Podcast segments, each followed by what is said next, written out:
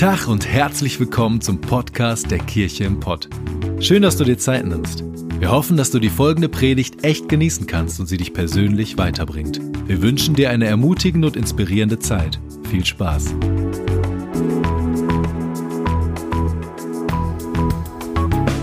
Schön. Ja, genau. Es ist so, ähm, man, möchte, man möchte viel tun und ich, mir geht es so, dass man ähm, auf aufpassen möchte, dass man nicht in so einem Aktivismus ähm, auf einmal ausartet und alles Mögliche tut, aber nicht das Richtige tut.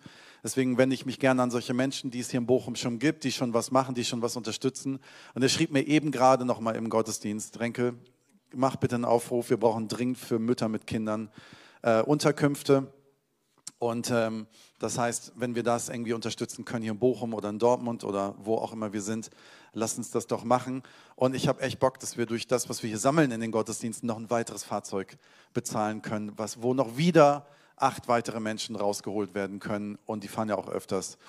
Ähm, so, das, das ist ein ganz großes Herz. Und ich, ich merke so, um mal so ein bisschen so einen Bogen zu schlagen, äh, wo wir uns gerade befinden, so die ganze Corona-Zeit, also man hat ein, das ist ja mal ein Part, also es ist wirklich schlimm, was passiert. Und das wollen wir auch nicht schönreden. Aber ein Positives hat es, die Nachrichten waren endlich mal ohne Corona. Ähm, und ich glaube, Karl Lauterbach sitzt irgendwo im Keller und weint, weil er nirgendwo mehr eingeladen wird zum Talkshow. Aber es ist irgendwie, tut auch mal gut. Und ich habe so das Gefühl, so diese Corona-Zeit war so ganz viel, wir drehen uns um uns selbst. So, wo ist meine Sicherheit, wo ist mein Mundschutz, wo ist mein stecke ich mich an, lasse ich mich impfen, lasse ich mich nicht impfen und auch all diese Geschichten. Wie können, wir, wie können wir als Kirche weiter unsere Gottesdienste feiern, online und dann wieder hier präsent? Und heute ist der erste Gottesdienst übrigens, wo wir keine Abstände mehr brauchen. Das Gesetz hat, hat sich da verändert, Halleluja. Ähm, und trotzdem noch mit Mundschutz. Aber es war so eine Zeit, wo wir uns ein bisschen um uns selbst gedreht haben und sehr stark auf uns geschaut haben, was natürlich ist und keiner irgendjemanden vorwirft. Und jetzt habe ich das Gefühl, das, das ist das Einzige, wo ich sage, das ist das Positive an der ganzen Krise, in der wir gerade sind. Und ansonsten gibt es ja gar nichts Positives dran. Aber ist, dass wir auf einmal wieder von uns wegschauen. Und das tut manchmal auch gut. Und ich denke so, Kirche ist dann am relevantesten, wenn sie in der Not hilft. So gibt irgendwie so einen Spruch, äh, wenn du keine Vision in deinem Leben hast, geh dahin, wo Not ist. Die Vision kommt von alleine. So als Sarah Clelus und ich äh, und der Fabio am letzte Woche zu diesem Lager gefahren sind, wo wir das aufgenommen haben und diese ganzen Menschen und wir mit dem Bürgermeister Hand in Hand irgendwelche Pakete da gepackt haben und diesen LKW ge gepackt haben. Wir sind da hingefahren, um, um dieses Video aufzunehmen. Und das war dann so, ey, lass die Kamera wegpacken, lass in die Reihe stellen und hier mithelfen. Und in dem Moment ratterte das in meinem Kopf und dann habe ich mich mit einem Mädel unterhalten in der Reihe und habe so gesagt, hey, was machst du eigentlich hier? Und sie sagt, ich bin eine Ukrainerin und ich will irgendwas tun. Ich kann nicht darüber. Und meine ganze Familie ist gerade irgendwo und kommt nicht raus. Meine Oma sitzt in einem Keller alleine und kommt nicht raus. Ähm, und dann habe ich sie gefragt, ob sie den Verantwortlichen, den Ivan kennt. Sagt sie, nee, nee, ich bin heute einfach nur gekommen und packe hier an. Und dann meine ich, ja, lass mal connecten, weil der holt Leute raus. Diese wie? Es gibt Menschen, die fahren rein und holen Leute raus. Ich so, ja. Und dann haben sie sich miteinander unterhalten und sie kam dann später auf mich zu und sagte, es kann sein, dass er mir helfen kann, dass er meiner Oma helfen kann. Und ich dachte so, hey, wir können jetzt stehen und die Hände hochhalten und Worship machen und beten und ist alles gut. Aber wisst ihr was? Kirche ist da, wo wir zu den Menschen gehen und ganz praktisch Gottes Liebe weitergeben. Und das tun ganz viele Menschen gerade. Aber lass uns da einklinken. Lass uns Kirche in Relevanz, relevant sein an dem Punkt, wo wirklich gerade Not ist. Und das wollen wir natürlich grundsätzlich immer sein. Und wir haben dieses Jahr, ich finde das irgendwie so einfach Gott, danke Gott, dass du uns das Thema Hope für dieses Jahr gegeben hast, Hoffnung zu geben. Es passt wirklich wie Arsch auf Eimer. Und wir wollen genau in dieser Zeit das tun. Und was ich so interessant finde, ich nehme euch gerade so ein bisschen in ganz viele Kirchensachen mit rein, aber ich finde es wichtig. Ähm, so, Sarah Clelus und Team hatten die Vision, um das ganze Thema Hope herum ein Hope Center zu gründen.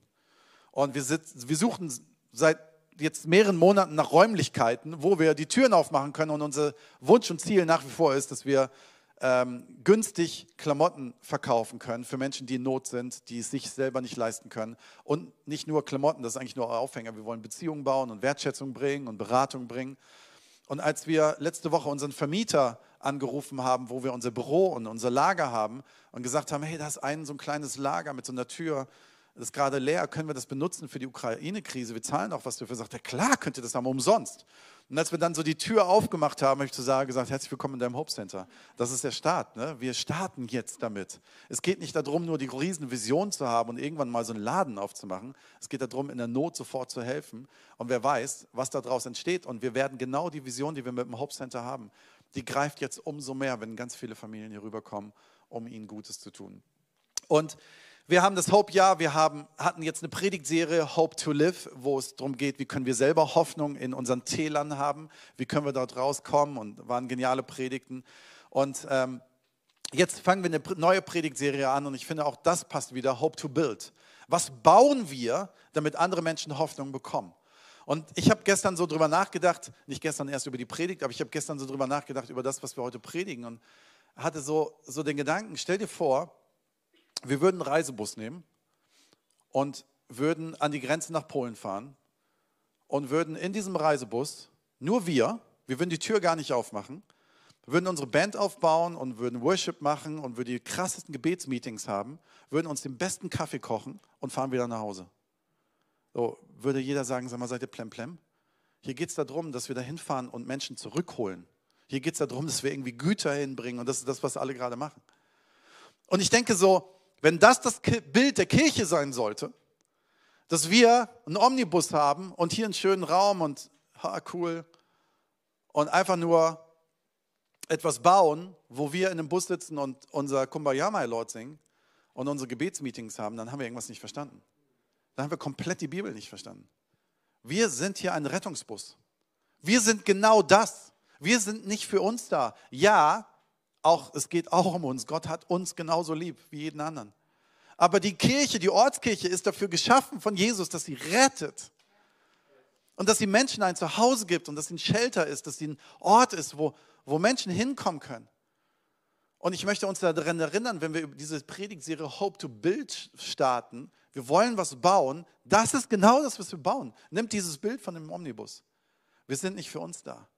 Ja, wir selber dürfen auch heil werden. Und es gibt immer wieder Menschen, die zu uns auch kommen und auch innerhalb unserer Kirche sagen, ey, ich bin schon jahrelang Christ und ich weiß, es geht darum, dass wir für andere Menschen da sind. Aber ich brauche gerade selber für mich Hoffnung und Auftanken.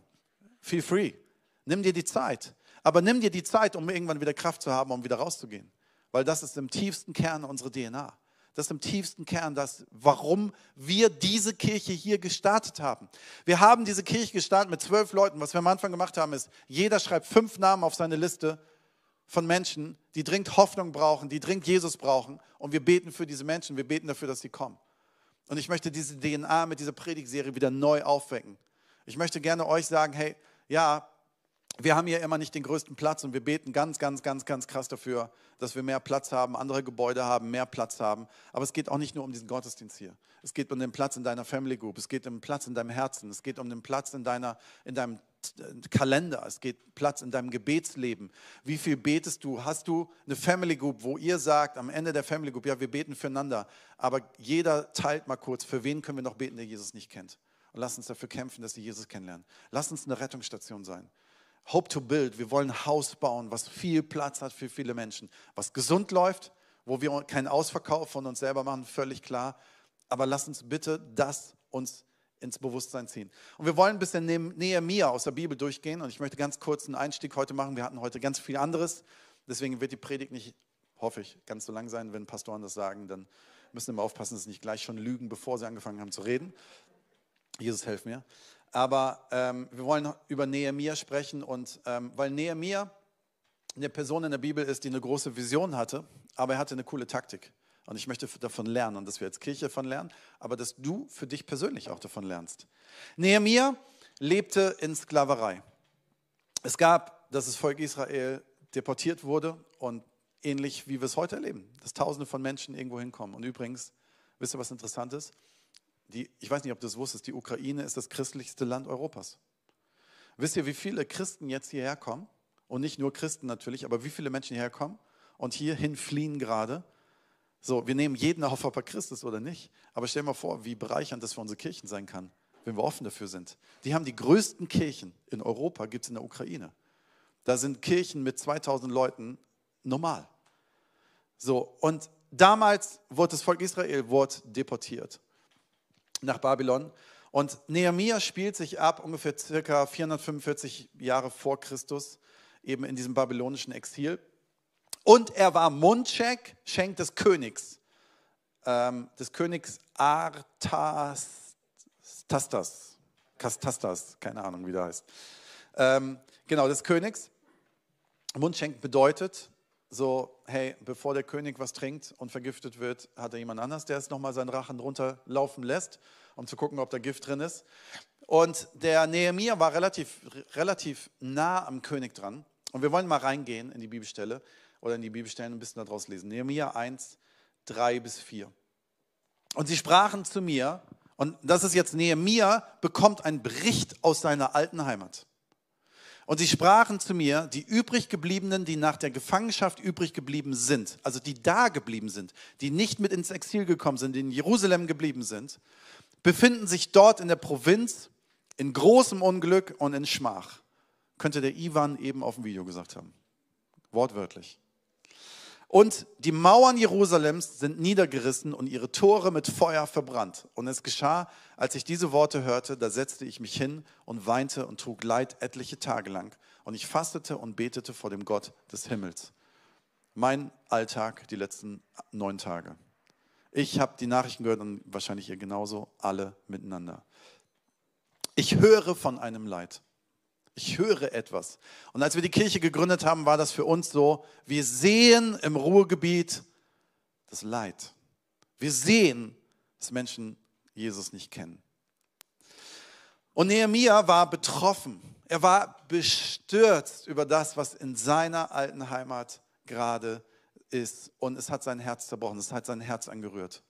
Und ich frage mich jetzt mal ganz persönlich an dich. Nimm die Nachrichten, aber nimm mal über die Nachrichten hinaus. Was macht dein Herz betroffen? Was macht dich betroffen in deiner Nachbarschaft? Was macht dich betroffen, wenn du Dinge hörst und siehst? Mal über den Krieg hinaus. Und bei Nehemiah war das so, es hat sein Herz berührt, es hat aber auch eine Vision ergeben. Und mal kurz eine Definition für eine Vision ist, wenn Frustration über das, was ist, Leidenschaft für das erzeugt, was sein könnte. Also wenn in deinem Herzen du eine Vision entsteht nicht, weil du sagst, hey, ich finde es richtig cool, eine Kirche zu bauen. Ganz ehrlich, bitte nimm das nicht als Grund, eine Kirche zu bauen. Es ist nämlich sehr komplex, eine Kirche zu bauen und über Jahre zu leiten. Ich glaube, wenn die Not, warum du es machst, dein maßgebliches Ding ist, dann ist es richtig. Wenn Frustration über das, was ist, Leidenschaft für das erzeugt, was sein kann könnte. Was wichtig ist, Nehemia weint nicht um die Mauern. Er weint nicht um die Mauern. Ich bin für die, die schon länger dabei sind, wir waren früher mal hier in so einem kleinen Kongresszentrum im Stadtpark, nennt sich Gastronomie am Stadtpark. Und ich bin, äh, letzte Woche habe ich davor geparkt, um zu beten. Und da habe ich schon ein paar Tränen vergossen, was damals mal so schön hier war, wo wir drin waren. Wir dürfen da nicht mehr sein, weil das Bauamt das geschlossen hat. Und seit zwei Jahren, wir waren übrigens die letzte Veranstaltung, die es da drin gab. Seitdem haben die Ratten das Ding übernommen. Ähm, so, und du kannst darüber weinen, aber Nehemiah weint nicht über Mauern, er weint wegen Menschen. Und die Frage ist für mich, weinst du wegen Menschen? Hast du ein zerbrochenes Herz wegen Menschen? Weinen du und Gott über dieselben Dinge? Weinen du und Gott über dieselben Dinge? So, synchronisier dich mal mit Gott. Wir sehen im Alten Testament, immer wieder, dass das ganze Volk darüber weint. Und im, Neuen Testament ist Jesus, weint auch über Jerusalem. Er weint aber nicht über Gebäude, sondern er weint auch wiederum über Menschen. Über Menschen, denen es nicht gut geht, die weit weg sind von Gott. Und unsere Kirche bauen wir nicht, um krasse Events zu bauen, sondern wir bauen sie, weil hier draußen Menschen sind, die wir nicht einladen wollen zu einem Event, hier in einem Gottesdienst. Das ist nur ein Tool sondern wir wollen sie einladen zu Jesus. Wir laden sie auch nicht ein zu mir. Wir laden sie nicht ein zu einem, schon gar nicht zu einem Pastor, aber wir laden sie nicht ein zu, zu, zu dir, sondern wir laden sie ein zu Jesus. Wir sind die Mittler, wir sind die Straßenschilder, die darauf hinzeigen. Und ich wünsche mir, dass unsere Kirche wieder so ein neues, dass wir so ein neues Empfinden dafür bekommen. Hey, wir sind ein Rettungsbus. Wir haben ein anderes Mindset. Wir, weißt du, du kannst jetzt überlegen, unser Logistikteam fängt morgens um sechs, halb sieben hier an und unser Technikteam dann um sieben, halb acht. Und es ist Wahnsinn, was wir machen. Und viele Menschen, Willi weiß es, bauen Woche für Woche in ihren Häusern Family Groups. Es wird Jugend gebaut, Kids draußen, der Hauptbereich. So viel, was wir als Kirche tun. Und du könntest dir vielleicht manchmal sagen, Moment, heute Morgen, als ich aus dem Haus gegangen bin, haben meine Nachbarn geschlafen. Das ist doch schön. Nee, da war der eine Nachbar, der ist gerade mit seinem Hund losgelaufen und hat Brötchen geholt. Ach, wie nett. Wäre auch schön heute Morgen, ne? Ja, wenn ich mein Mindset habe, dass es um mich geht, bleibe ich lieber zu Hause und hole mir Brötchen. Wenn es aber mein Mindset ist, es geht nicht nur um mich, sondern es geht darum, dass wir hier eine Mission zu erfüllen haben, dann verändert das alles in meinem ganzen Handeln, in meinem Spenden, in, meinem, in, meinem, in meiner Ausrichtung. Ja, und ich weiß, Kirche heutzutage ist auch nicht immer gesund gelaufen. Menschen sind manchmal auch wirklich über so eine Linie gegangen und haben sich ausgepowert. Das muss gesund bleiben. Aber lass uns nicht vergessen, wofür wir da sind. Und mit Nehemia, was für ein zerbrochenes Herz haben wir da? Haben wir, haben wir das, dass Menschen ohne Jesus, denen nicht nur etwas fehlt, wie ein zu großer Fernseher, sondern denen fehlt der eigentliche Lebenssinn und ihre Ewigkeit, Freunde. Ihre Errettung. Und wir haben was dazu zu beizutragen. Nicht nur beizutragen, sondern Gottes Vision. Als allererstes Plan A war die Kirche, uns zu benutzen, um Menschen zu retten. Es gibt keinen Plan B, es gibt nur einen Plan A. Hey, lass uns unseren Job machen, lass uns mal Corona zur Seite lassen, habe ich sowieso für mich schon vergessen. Lass uns mal jetzt nach vorne blicken. Lass uns beten, lass uns spenden, lass uns dieses Haus hier stark machen. Wenn es dein Zuhause ist, wenn du von woanders kommst, mach das stark. Lass uns überlegen, dass wir Daueraufträge einrichten. Lass uns überlegen, wo können wir mit anpacken. Lass uns überlegen, was ist unser Gebetsleben um Menschen um uns herum. Laden wir sie zu Gottesdiensten ein. Wenn du sagst, du wagst dich nicht, Menschen hier zum Gottesdienst einzuladen, komm bitte zu mir und sag mir, warum. Wir wollen einen Gottesdienst bauen und eine Kirche bauen, wo es leicht ist, Menschen einzuladen. Wir bauen eine Kirche für Menschen. Nehemiah bekommt diese Vision, aber interessanterweise, äh, wir sind ja immer so, ey, let's go, ne? Ich habe sofort mein Whiteboard auf und mein Flipchart oder was auch immer und mein Stift in der Hand und überlegen, hey, letzte Woche Ukraine, hier, das können wir tun, das können wir tun, das können wir tun. Interessanterweise, Nehemiah ist entspannter, er wartet vier Monate. Er wartet vier Monate. Und eine Vision erfordert manchmal sofortiges Handeln, wie in so einer Krise, in so einem Krieg, den wir jetzt gerade haben, aber manchmal erfordert es auch Geduld. Oh yes. Wir drehen so lange Schleifen um das Thema Gebäude unserer Kirche, dass meine Geduld echt langsam so richtig auf dem Minimum ist schon fast übertrieben oder untertrieben, auf Minusbereich ist. Ich führe jede Woche Gespräche mit potenziellen Gebäuden, wo wir als Kirche mal irgendwann landen können und die Frustrationslevel ist sehr hoch. Meine Geduld ist am Ende, aber ich will lernen von Nehemiah, auch ich will einfach, ich will mich da reingeben. Wenn Gott einen größeren Plan mit uns hat und es noch zum richtigen Zeitpunkt noch nicht war, hey, dann bin ich dafür da, dass das perfekte Gebäude kommt. Es gibt nämlich nichts Schlimmeres, als das Richtige zum falschen Zeitpunkt zu tun. So, oft ist so, dass Menschen sehr aktiv werden, ähm, aber manchmal ist es auch gut, einen Tick zu warten und zu beten und zu einfach mal es ein bisschen, bisschen durchs Herz laufen zu lassen. Du hast eine Vision, vielleicht für dich, du hast eine Vision für deine Family Group, du hast eine Vision mit dem Hope-Bereich, du hast eine Vision für dein eigenes Leben. Leg's Gott hin und warte auf den richtigen Zeitpunkt. Warte aber nicht zu lang. Manche sitzen dann so lange auf ihrem Sofa, weil warten heißt nicht nur auf dem Sofa sitzen. Warten heißt auch, dass ich Ausschau halte und mir einen Plan mache, da kommen wir aber gleich noch zu. Und die Frage ist, wie kann ich meine, meine Wartezeit überbrücken? Gebet ist das Allerbeste es immer vor Gott zu halten und im Gebetsleben zu halten. Aber lass uns von Nehemiah lernen. Nehemiah 1, Vers 11. Ach Herr, lass doch dein Ohr aufmerksam sein auf das Gebet deines Knechtes. Er betet und auf das Gebet deiner Knechte, die das Verlangen haben, deinen Namen zu fürchten und lass es doch deinen Knecht heute gelingen und gib ihm Barmherzigkeit vor diesem Mann, also vor dem König. Ich war nämlich der Mundschenk des Königs. Also was er sagt ist, höre mein Gebet und gib mir eine Möglichkeit, und den richtigen Zeitpunkt, Barmherzigkeit, eine Gunst, dass es passieren kann. Und das sind genau die zwei Sachen, die wir lernen können von ihm. Das erste ist Möglichkeiten. Das erste ist, was wir lernen können, ist nach Möglichkeiten Ausschau zu halten. Nehemiah betete nicht für ein Wunder, sondern er betete für Möglichkeiten. Für Wunder zu beten ist oft ist gut, aber manchmal nutzen wir es auch als Ausrede aus. Ne? So, Gott, ich sitze hier auf meinem Sofa und schenk doch, dass den Menschen, die aus der Ukraine kommen, geholfen wird. Ja, ist ein richtiges Gebet. Aber dann ist es vielleicht, dass ich mal die Sarah Klelüs anrufe und sage, was gibt es denn für Möglichkeiten? Und zeig mir doch mal Möglichkeiten.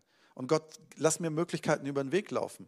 Und vielleicht sagst du, ich fühle mich überfordert mit manchen Dingen, Pakete zu packen oder Menschen aufzunehmen. Gott zeigt mir doch meine Möglichkeit. Und auf einmal fällt dir vielleicht ein, ich kenne jemanden, der eine Wohnung hat. Ich kenne jemanden und auf einmal vermittel ich. Mir ging das so, so dieses ganze Ding, ich habe gesagt, Jesus, ich habe keine Transporter hier. Und dann haben wir bei eBay Kleinanzeigen angefangen zu suchen. Und gesagt, haben wir das Geld da gar nicht. Ich hoffe, am Sonntag kommt genug zusammen. Auf einmal ruft mich ein Pastor an und sagt, wie kann ich helfen? Wir als Gemeinde wissen gar nicht, was wir tun sollen. Und dann habe ich ihm diese Situation erzählt und dann kam auf einmal 50.000 Euro.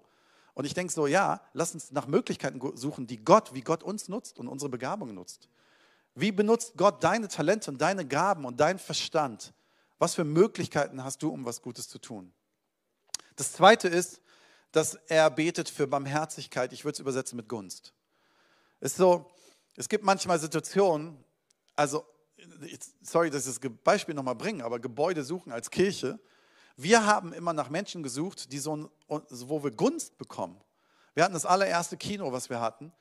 Das war definitiv, ich fast schon vergessen, wie sie heißt, Heike. Sigi, genau.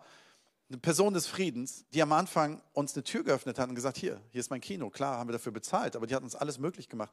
Wir haben gemerkt, das war genau zur richtigen Zeit. Genauso die Rotunde hier, damals die Gastronomie am Stadtpark. Christoph Kunzmann hat uns diesen Weg aufgemacht. Ähm, wir erleben das in Dortmund ganz genauso mit dem Stern im Norden, jetzt mit der Schauburg und überall. Und zu sagen, Gott schenkt uns doch Gunst bei den Menschen in der Stadt, wo wir leben, das Dinge auftun. Der Ivan, da lief der Bürgermeister rum, als wir da gepackt haben, weil er Gunst beim Bürgermeister bekommen hat. Und ich möchte für sowas beten, für Barmherzigkeit in der Stadt. Gunst ist etwas, wofür wir beten können. Und das, glaube ich, öffnet uns ganz, ganz viele Türen. So, aber dann ist es so, wenn wir eine Vision haben, brauchst du auch einen Plan dann brauchst du auch einen Plan. Und das ist genauso, was Nehemiah auch getan hat. Das Interessante ist, Nehemiah wartete nicht vier Monate auf dem Sofa, sondern er hat geplant. In dem Moment, wo nämlich die Möglichkeit war, dass der König seine Betroffenheit gesehen hat. Er ist ja gar nicht zum König gegangen und hat gesagt, lieber König, ich bin so betroffen und traurig, weil meine Stadt kaputt ist. Das hat er gar nicht gemacht. Er hat gebetet und für eine Möglichkeit gewartet. Und dann kam der König und hat gesagt, du bist traurig, erzähl mir warum. Die Möglichkeit ist da. Und die Gunst kam da, wo er seinen Plan erzählt hat. Er hat gesagt, hey, im, in meinem, mein Land ist kaputt. Meine Heimat ist kaputt. Die Menschen sind kaputt. Und der König hat ihm zugehört. Wir wollen mal reingucken, Nehemiah 2, 1 bis 5. Es geschah aber im Monat Nisan, im 20. Jahr des Königs, Atastas, als Wein vor ihm stand. Dann nahm ich den Wein und gab ihm den König, weil er war ja der Mundschenk. Ich war aber zuvor nie traurig vor ihm gewesen. Da sprach der König zu mir, warum siehst du so traurig aus? Du bist doch nicht krank. Es ist nichts anderes als ein betrübtes Herz. Da fürchtete ich mich sehr. Also er hatte sogar Angst, auch davon zu reden. Und ich sprach zu dem König, der König lebe ewig. Warum sollte ich nicht traurig aussehen, da doch die Stadt, wo die Grabstätte meiner Väter ist, in Trümmern liegt und ihre Tore vom Feuer verzerrt sind? Da sprach der König zu mir, was erbittest du? Die Gunst. Hier ist die Gunst. Die Möglichkeit war da zu fragen. Jetzt kommt die Gunst. Was möchtest du von mir? Was möchtest du von mir? Was kann ich tun? Und ich wünsche mir so, dass wir Gunst in unserer Stadt haben, in Dortmund, in Bochum, in Münster und überall, wo wir sind, dass Leute sagen, wie können wir euch als Kirche helfen? Wie können, vielleicht kommt ja mal ein, ein Immobilienmakler vorbei und sagt so, hey, wie kann ich euch als Kirche helfen? Ich habe da so ein paar Hallen, die könnten wir umbauen. Gunst zu haben.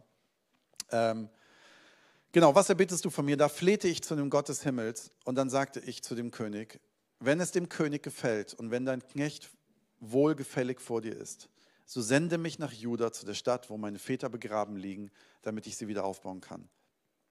Nehemiah wusste genau, was er will.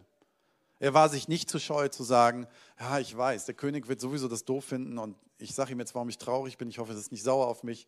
Und dann wird er sagen, shut up und setz dich hin und trink weiter meinen Wein, bevor ich ihn trinke.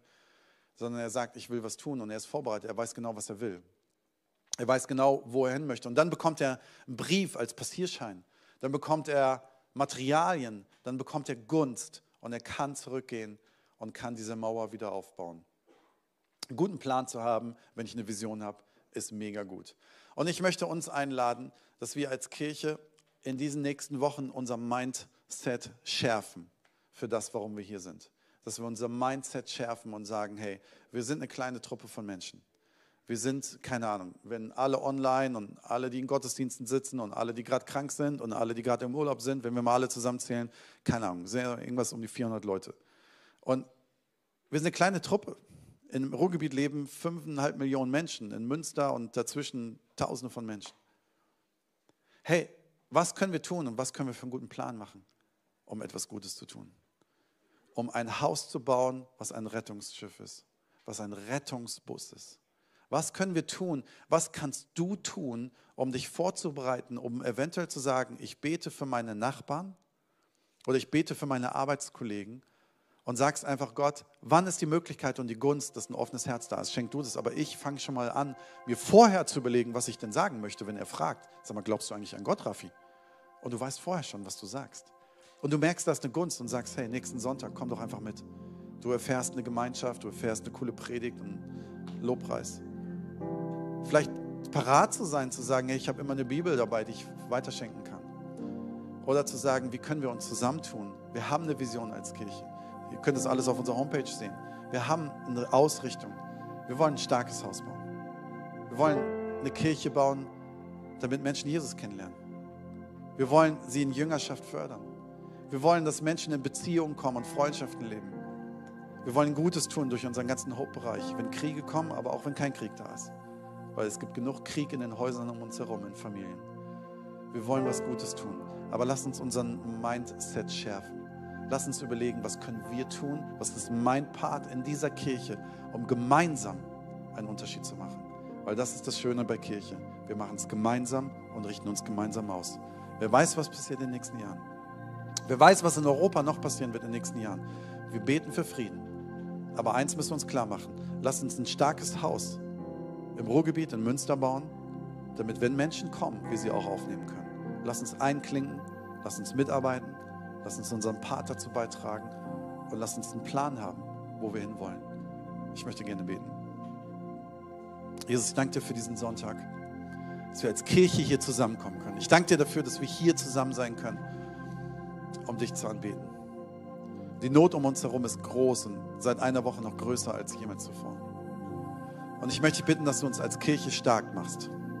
Dass wir gesund und stark sind, um Menschen aufnehmen zu können. Ich möchte dich bitten, dass du jeden Einzelnen hier in diesem Raum anrührst mit dem Zerbruch, den du spürst, dass wir ihn auch spüren.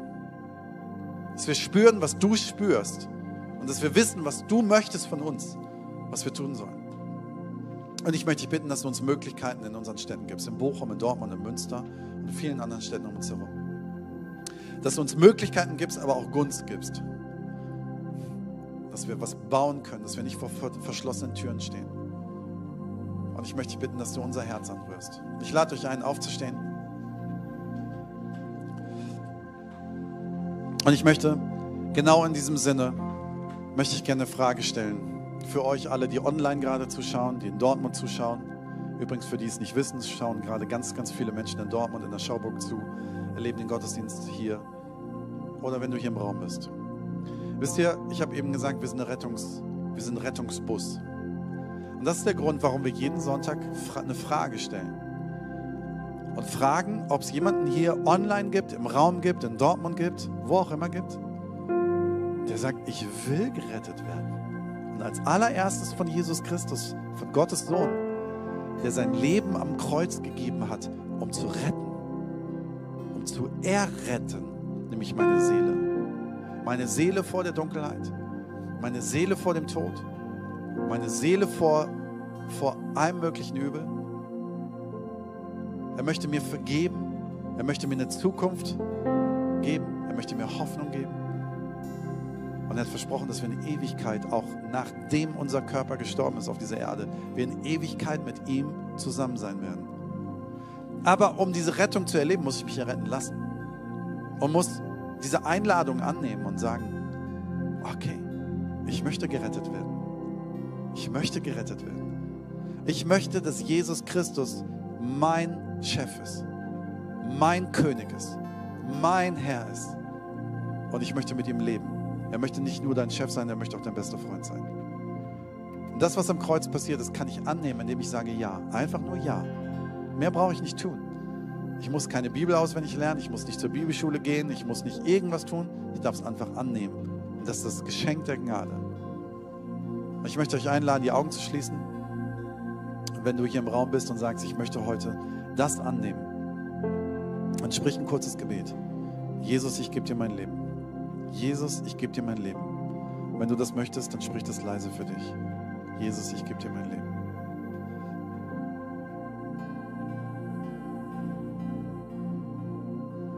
Und wenn du gerade hier in Bochum im Raum, in Dortmund, in der Schauburg oder online das gesprochen hast, dieses Gebet, dann lade ich dich ein. Online kannst du einen Button drücken, wo du ein Zeichen gibst und wir wollen gerne für dich beten. Aber wenn du in der Schauburg bist oder hier, lass uns weiter die Augen geschlossen haben, um Privatsphäre zu haben. Wenn du hier im Raum bist, dann heb doch kurz deinen Namen, weil ich möchte dich gerne segnen, wenn du dieses Gebet gesprochen hast. Vielleicht hast du es vor Jahren schon mal gesprochen, es ist verschütt gegangen und du willst es wiederholen. Vielleicht hast du es noch nie gesprochen. Aber Vielleicht möchtest du heute wieder Gott die Chance geben und gib ihm dein Leben. Wenn du heute hier bist, dann heb deinen Arm. Wenn du das Gebet eben gesprochen hast. Ich möchte dich gerne segnen oder in Dortmund. Jesus, ich danke dir für jeden, der gerade diese Entscheidung gefällt hat. Ich danke dir für Menschen, die nach Hause kommen dürfen zu ihrem Papa, denen vergeben ist, die geliebt sind und die jetzt gerettet werden. Und ich möchte dich bitten, dass du sie segnest. Ich möchte dich bitten, dass sie einen starken Glauben haben, dass sie eine Beziehung mit dir leben können und eine starke Gemeinschaft um sie herum. Und danke, Jesus, für Menschen, die heute Morgen nach Hause gekommen sind. Amen. Wir hoffen, dass dir die Predigt weitergeholfen hat. Wenn du Fragen hast, schreib uns einfach an info@kircheimpod.de. Fühl dich auch herzlich eingeladen, uns persönlich kennenzulernen. Für alle weiteren Infos zum Leben unserer Kirche besuche unsere Website oder folge uns auf Instagram. Wir wünschen dir noch eine geniale Woche. Glück auf!